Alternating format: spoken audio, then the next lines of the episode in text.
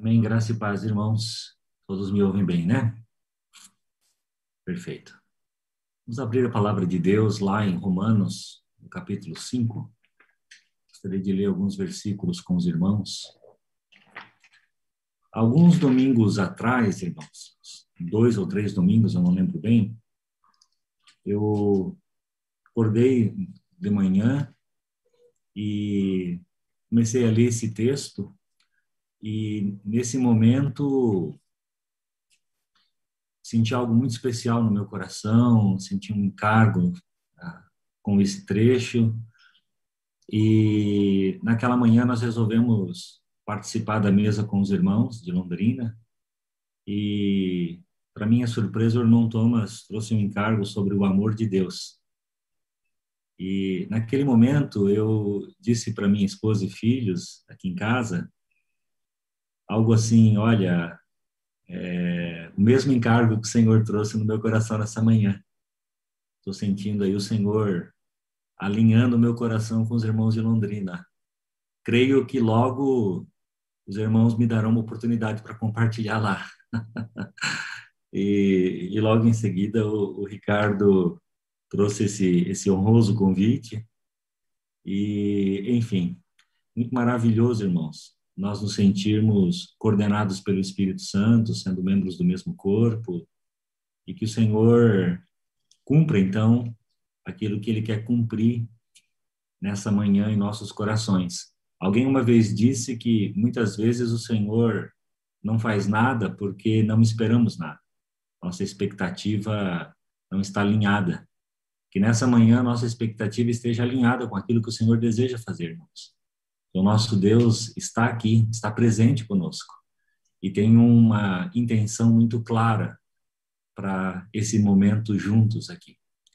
Romanos capítulo 5, versículos de 1, vou ler um trecho aqui, irmãos, trecho conhecido dos irmãos, diz assim: Justificados, pois, mediante a fé, temos paz com Deus por meio de nosso Senhor Jesus Cristo por intermédio de quem obtivemos igualmente acesso pela fé a esta graça, na qual estamos firmes e gloriamo-nos na esperança da glória de Deus. E não somente isto, mas também nos gloriamos nas tribulações, sabendo que a tribulação produz a paciência, e a paciência, a experiência, e a experiência, a esperança. E a esperança não traz confusão, porquanto o amor de Deus está derramado em nosso coração pelo Espírito Santo que nos foi dado. Porque Cristo, estando nós ainda fracos, morreu a seu tempo pelos ímpios. Porque apenas alguém morrerá por um justo, pois poderá ser que pelo bom alguém ouse morrer. Mas Deus prova o seu amor para conosco em que Cristo morreu por nós, sendo nós ainda pecadores. O que eu gostaria, irmãos, de focar aqui, com a graça do Senhor, é a parte B do versículo 5, que diz assim: Porquanto o amor de Deus está derramado em nosso coração pelo Espírito Santo que nos foi dado. Veja, queridos, nós precisamos reconhecer que o amor de Deus derramado em nossos corações, essa expressão, o amor de Deus derramado em nossos corações, não é a mesma coisa que o amor de Deus provado para as nossas mentes. O amor de Deus derramado em nossos corações é uma experiência real do coração, né? Uma experiência íntima com o amor de Deus. Já o amor de Deus provado para as nossas mentes é a conclusão de um argumento, uma conclusão que pode vir com ou sem essa doçura de nós nos sentirmos amados por Deus. Né? Nós podemos saber algumas coisas em nossas mentes através de argumentos que não necessariamente sejam uma experiência para o nosso coração, né? uma experiência concedida pelo Espírito Santo. E isso mesmo nas Escrituras. Por exemplo, se nós pegarmos o versículo conhecido de todos, né? João 3,16. Se nós fôssemos estruturar esse versículo na forma de um argumento, então a gente teria assim: na premissa 1, Deus amou o mundo. Essa é a primeira premissa. Na premissa 2, eu definitivamente sou parte do mundo. Qual que é a conclusão? Portanto, Deus me ama. É? Deus amou o mundo, eu sou do mundo, então Deus me ama. E aqui está um caminho lógico para você saber que você é amado de Deus, né? ou amado por Deus. Né? E nós podemos ir adiante. Lá em João capítulo 15, no versículo 13, nós lemos assim: Ninguém tem maior amor do que este, de dar alguém a própria vida em favor de seus amigos. Então, essa seria a nossa premissa 1, um, a nossa primeira premissa, né? Ah, de que Jesus está dizendo aos seus discípulos: ninguém tem amor maior que esse de dar alguém a própria vida em favor dos seus amigos. A segunda premissa estaria no versículo seguinte, no versículo 14, onde Jesus diz que nós somos seus amigos se nós é, cumprirmos os seus mandamentos ou guardarmos os seus mandamentos. Então eu poderia dizer que eu sou seu amigo porque eu faço tudo que ele me manda. E a conclusão, então, é que Cristo me ama com o maior amor que existe. Ou seja, irmãos, eu estou tentando mostrar aqui que há uma maneira de nós sabermos com a cabeça que nós somos amados. Né? E certamente a palavra de Deus vai nos oferecer vários argumentos, muito sólidos, inclusive, que vão nos levar a essa conclusão lógica de que nós somos amados por Deus. Mas não é isso que nós temos aqui em Romanos 5,5. Que nós temos aqui é o seguinte: e a esperança não traz confusão, porquanto o amor de Deus está derramado em nosso coração pelo Espírito Santo que nos foi dado. Então, aqui nós vamos ter uma experiência com o amor de Deus que nos é concedida, vejam ali, pelo Espírito Santo. Não é uma inferência a partir de um argumento lógico, não é mesmo? É, aqui nós vamos ter algo que é derramado, algo que é sentido no coração, algo que nos vem de um jeito que só o coração pode experimentar e só o coração pode saber. E nesse momento, aqui, nós estamos juntos, né, reunidos virtualmente como igreja, diante da mesa do Senhor, nós estamos aqui para fazer memória de Cristo, não é mesmo? E quando nós contemplamos os elementos da mesa, e quando nós contemplamos o pão e o vinho, e nos lembramos do maior gesto de amor da história da humanidade, eu fico me perguntando assim: eu e você, será que nós devemos nos sentir amados nesse momento aqui, como resultado de argumentos lógicos? Ou será que nós estamos aqui porque o amor de Deus foi derramado em nossos corações através do Espírito Santo? Ah, meus irmãos, eu não tenho dúvida de que na mesa do Senhor nós somos convidados a desfrutar desse presente incrível que nós temos, né? O derramar do amor de Deus em nossos corações. E eu tenho convicção de que o Senhor deseja nos levar ah, novamente a um frescor, a um sentimento renovado para com o seu amor por nós aqui nessa manhã. E claramente que isso deve ser uma realidade muito mais abrangente para nós do que somente algo aqui a ser provado na mesa do Senhor, né?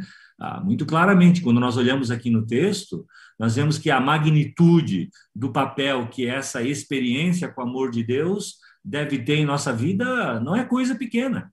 Né? Ela, ela é o fundamento para que eu e você saibamos que a nossa esperança não irá trazer confusão.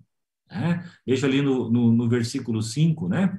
A, a, a, esperança não traz confusão. O sentido de confusão aqui tem a ver com vergonha, irmãos. Então, é o mesmo que dizer a esperança não nos envergonha. Né? E, e, e aí nós vemos em seguida aqui o porquê, né? tem um porquanto ali, logo em seguida. Né? A esperança não nos envergonha, não traz confusão, porquanto. Né? E para a gente entender como é que esse porquanto funciona, nós precisamos fazer uma pergunta meio que ao contrário. Né? Ah, ah, e, e perguntar o seguinte: como que essa esperança, então, poderia nos trazer confusão? Ou como que essa esperança poderia nos envergonhar? Né? E, e, e há duas maneiras talvez mais, mas vamos lá. Né? A, a primeira é que a, a, experiência ou a realidade dessa nossa esperança poderia ser uma fraude.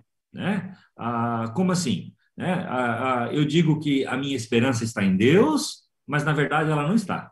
Né? A, minha esperança está no conforto, a minha esperança está na saúde, a minha esperança está na prosperidade, né, nos meus investimentos, sei lá onde, né? Ou seja, a, a, minha esperança de Deus em Deus é só uma coisa de aparência, só uma fachada. Né? Então, é, é, aqui está uma, uma, uma esperança que vai me envergonhar, então. Né? Porque em algum momento vai ficar claro que ela não, não, não tinha realidade. Né? E a segunda maneira que essa esperança pode trazer confusão, nos envergonhar, é, é, é, a seguinte hipótese: a realidade da, da esperança é verdadeira, mas o objeto dessa esperança pode se revelar vazio quando ele se manifestar. Né? Ou seja, no final das contas, Deus realmente não me amava. Né? Ou no final das contas, Deus nem sequer existia. Eu estava iludido. Né? Então, o objeto dessa esperança era uma miragem. Então, aqui há duas possíveis maneiras para essa bendita esperança, duas ameaças né, para, ah, possíveis para essa bendita esperança do crente. Né? E o Senhor trata da primeira ameaça contra a nossa esperança nos versículos 3 e 4 ali, que é quando a gente vê que Deus coloca uh, os crentes no fogo das tribulações. Né? E é justamente para refinar essa esperança. Né? E assim nós somos privados de conforto, ou de saúde, ou de prosperidade, para nós sabermos, em nossa própria consciência, que a nossa esperança realmente está em Deus e não em nada deste mundo. E assim nós vemos que nós somos genuinamente do Senhor. É, versículos 3 e 4 dizem assim: E não somente isso, mas também nos gloriamos nas tribulações, sabendo que a tribulação produz paciência e a, e a paciência, a experiência. A experiência aqui tem um sentido de caráter comprovado, né? E o caráter comprovado, então, a experiência. Né? Então, assim, você sai da tribulação, né? Porque em algum momento ela passa. E aí você diz assim: meu Deus, essa tribulação foi terrível, mas a minha fé não esmoreceu. Eu ainda continuo crendo. A fé do alto genuína, verdadeira dentro do meu coração. O, o que significa que Deus realmente está fazendo uma obra em mim. A minha esperança em Deus é real, não é algo somente de fachada. Eu não sou um falso irmão. E essa é a primeira maneira como o Senhor nos livra de uma esperança que traz confusão, ou de uma esperança que nos envergonha. Né? Já a segunda ameaça contra a esperança toca não a realidade da nossa esperança, como eu disse, né? mas o objeto da nossa esperança. Então, será que você colocou a sua esperança num Deus que realmente existe? Será que você não vai passar vergonha de ter vivido uma vida inteira com base numa ilusão de amor, de amor divino? Né? É, é aqui que nós temos o versículo 5b, né? porque ele diz assim: não, isso não vai acontecer. Essa esperança não produz confusão. Você não será envergonhado com essa esperança. E por que não? E aí é que nós temos o um motivo. Porque, ou por quanto, o amor de Deus está derramado em nosso coração pelo Espírito Santo que nos foi dado. E para nossa surpresa e para o nosso espanto, irmãos, a razão por que essa esperança não traz confusão é uma experiência do coração, não um argumento para os nossos intelectos. Porquanto o amor de Deus está o quê? Derramado em nossos corações pelo Espírito Santo que nos foi dado. Amados, nós não vamos chegar ao final da nossa peregrinação para descobrir que a nossa esperança era uma miragem. Não, irmãos, de forma alguma. Nós não seremos envergonhados. E como é que nós sabemos disso? Nós sabemos disso porque o amor de Deus está derramado em nosso coração. Alguma, alguma coisa aconteceu em nosso coração e nós sabemos, nós realmente sabemos que é um tipo de saber tão real e tão concreto que nós estamos prontos a morrer com base nele. Sim, então nós sabemos que lá no final nós vamos poder bradar: Minha esperança não foi em vão. Aleluia! Glória a Deus. Então, irmãos, tem, tem duas coisinhas rápidas que eu gostaria de falar sobre essa esperança, uh, para nós meditarmos aqui nessa manhã. A, a, primeira, né, aqui que a gente vê no versículo, o amor de Deus está derramado em nosso coração pelo Espírito Santo que nos foi dado. Então, meus irmãos, se, se, se a gente for dizer qualquer coisa sobre essa esperança, que, que seja isso, desculpa, sobre essa experiência, sobre esse derramamento de amor, que seja isso. É, não é uma obra do homem, né, mas é uma obra de Deus. É um agir sobrenatural. Irmãos, isso, em última instância, não está no poder do homem. Não é um produto de meras circunstâncias, né? Não é algo que pode ah, se ter se você vier de uma família de tradição, ah, ou, é, ou é algo que está relacionado a, a, a algo em você. É algo que está nas mãos do Espírito Santo. Você não faz acontecer. Quem faz acontecer é o Espírito Santo, é obra dele. E hoje, irmãos, existe algo assim tão profundamente errado nessa a psicologia antibíblica, né, que, que vem sendo adotada por, por muitos cristãos, que hoje é comum muitos crentes pensarem que uma pessoa traumatizada, com um histórico de abusos, de privações, é incapaz de sentir o amor de Deus de forma real. Né? E alguns de nós podem ter a impressão de que conhecer o amor de Deus é algo que está relacionado a ter tido uma boa infância, né? boas oportunidades de estudo e boas oportunidades de profissão, um bom casamento, filhos lindos e, e coisas de, desse tipo. E a gente pode levar isso ao exagero, a ponto até mesmo de obscurecer essa verdade gloriosa e principal de que conhecer o amor de Deus é resultado da obra soberana e sobrenatural do Espírito Santo. É por isso, irmãos, que, com base nesse mal entendido aí, que muitos adultos bem ajustados, né, saudáveis, produtivos e de boa família, tendem a confundir o, o, o próprio senso natural de bem-estar que eles possuem com o amor de Deus. E é exatamente por isso que essas pessoas tendem a estar piores espiritualmente do que, que é, do que aquela pessoa problemática, né? que ao contrário de todas as expectativas, é ao contrário de sua trajetória, ainda assim provou o amor de Deus através do poder do Espírito Santo. Então, irmãos, aqui está a primeira verdade sobre essa experiência. Né? Ela nos é dada sobrenaturalmente pelo Espírito Santo, não por homem algum, não por nós mesmos e não por algum tipo de transe ou exercício de meditação que alguém possa inventar aí. Né? A, a segunda coisa sobre essa experiência do derramamento do amor de Deus em nossos corações é que ela possui, isso está muito claro aqui nesse texto, um conteúdo objetivo, um conteúdo histórico, factual. Né? É uma experiência oferecida pelo Espírito Santo, mas ela é mediada por fatos históricos, né? ela está baseada em fatos históricos. Então, há um conteúdo objetivo nessa experiência, há um componente de conhecimento né? É, é, nessa experiência e existem fatos por trás desse conhecimento. Então, vejam aqui, irmãos, no texto, a conexão entre o versículo 5 e o bloco dos versículos de 6 a 8. Né? No versículo 5, nós lemos ali que a experiência do amor de Deus é derramada em nossos corações pelo Espírito Santo. Né? Então, o verso 6 está conectado a essa afirmação com esse porquê ali. Ó. Veja no começo do versículo 6. Porque Cristo, estando nós fracos, morreu a seu tempo pelos ímpios. Daí, em seguida, nos versículos 7 e 8, o Espírito desdobra para nós esse fato objetivo histórico né, do, do versículo 6, né, de que Cristo morreu por pecadores sem Deus e sem esperança.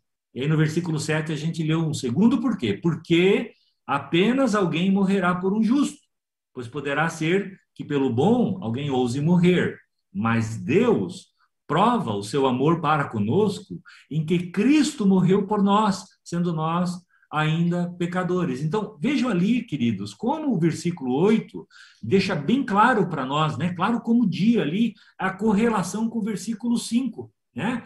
Lá no versículo 5, o amor de Deus está derramado em nossos corações. E aqui no versículo 8 tem um outro verbo, né? O amor de Deus é provado para conosco. Perceberam? Então, será que existem duas alternativas aqui, irmãos? Né? E se existem duas alternativas, qual, qual dos dois estaria certo? Né? O amor de Deus é provado, usando o versículo 8 ali, o verbo do versículo 8, é provado para nós de uma maneira histórica, na morte de Cristo, para que nós possamos estudar e ponderar e saber disso como um fato objetivo? Ou será que o amor de Deus é derramado, usando o, o verbo do versículo 5 lá, em nossos corações de maneira empírica, real, pelo Espírito Santo? E claro, meus amados, que a resposta é que o Senhor não está nos dando essa escolha aqui. né? Ele não vai nos permitir dividir essa realidade em duas.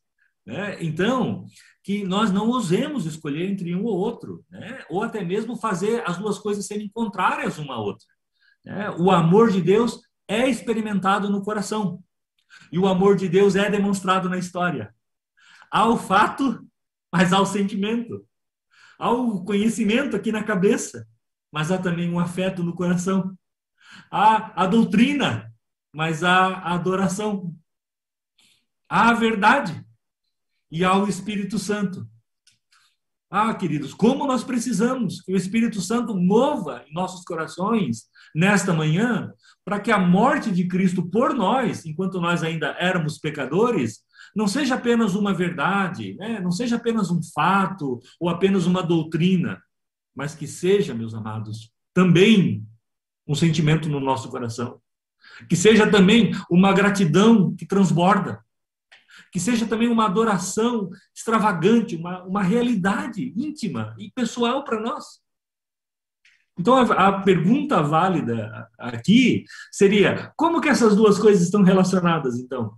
Ora, elas estão relacionadas de forma que os versículos 5 e o bloco de 6 a 8 estão relacionados ali no texto da palavra. Né? O, o Espírito toma fatos históricos acerca da morte de Jesus e abre os olhos do nosso coração para vermos toda a beleza divina do amor de Deus ali. E assim, quando nós ganhamos, então, uma visão espiritual do amor de Deus na obra de Cristo, ele derrama esse amor em nossos corações e diz: é por você, é porque eu te amo. Então vejam também que essa verdade é, é algo assim impactante, irmãos há um outro aspecto aqui. Né? Veja que verdade incrível que vai saltar aos nossos olhos quando nós consideramos os tempos verbais ali que estão no versículo 8, irmãos. Veja o versículo 8. Deus prova como? Tempo presente, né? Deus prova agora o seu amor para conosco em que Cristo o quê? Morreu tempo passado, sendo nós ainda pecadores. Deus nos prova. Quando? Agora. Agora de manhã, nesse momento, Deus prova. Deus prova no presente. Como, irmãos? Com um fato histórico que já correu. Cristo morreu por nós. E é isso que nós estamos lembrando aqui nessa manhã. Cristo morreu por nós. E porque ele morreu por nós, sendo nós ainda pecadores, nesse exato momento em que estamos meditando na palavra, o Espírito toma esse fato e derrama o amor de Deus em nossos corações. Irmãos, não é uma experiência como a eletricidade, né? É, é uma experiência intermediada. É, ela possui um conteúdo factual. E, portanto, quando essa experiência vem, não é algo subjetivo, vago, como uma viagem esotérica fora do corpo, ah, como se propaga no movimento Nova Era, ou como um êxtase supostamente que se atinge quando a gente consegue parar de pensar, né, esvaziar a mente. Não, não, nada disso. É um enchimento da glória, do amor de Deus, demonstrado no Filho do Homem, Jesus de Nazaré, que morreu por causa dos nossos pecados e ressuscitou dos mortos para nossa justificação. Ah, irmãos, a esperança não traz confusão, porquanto o amor de Deus está derramado em nosso coração pelo Espírito Santo que nos foi dado. Bendito seja o Senhor que, que não nos deixa, uh, que não deixa a nossa esperança ser vazia, né? Bendito seja o Senhor, porque eu e você não seremos envergonhados.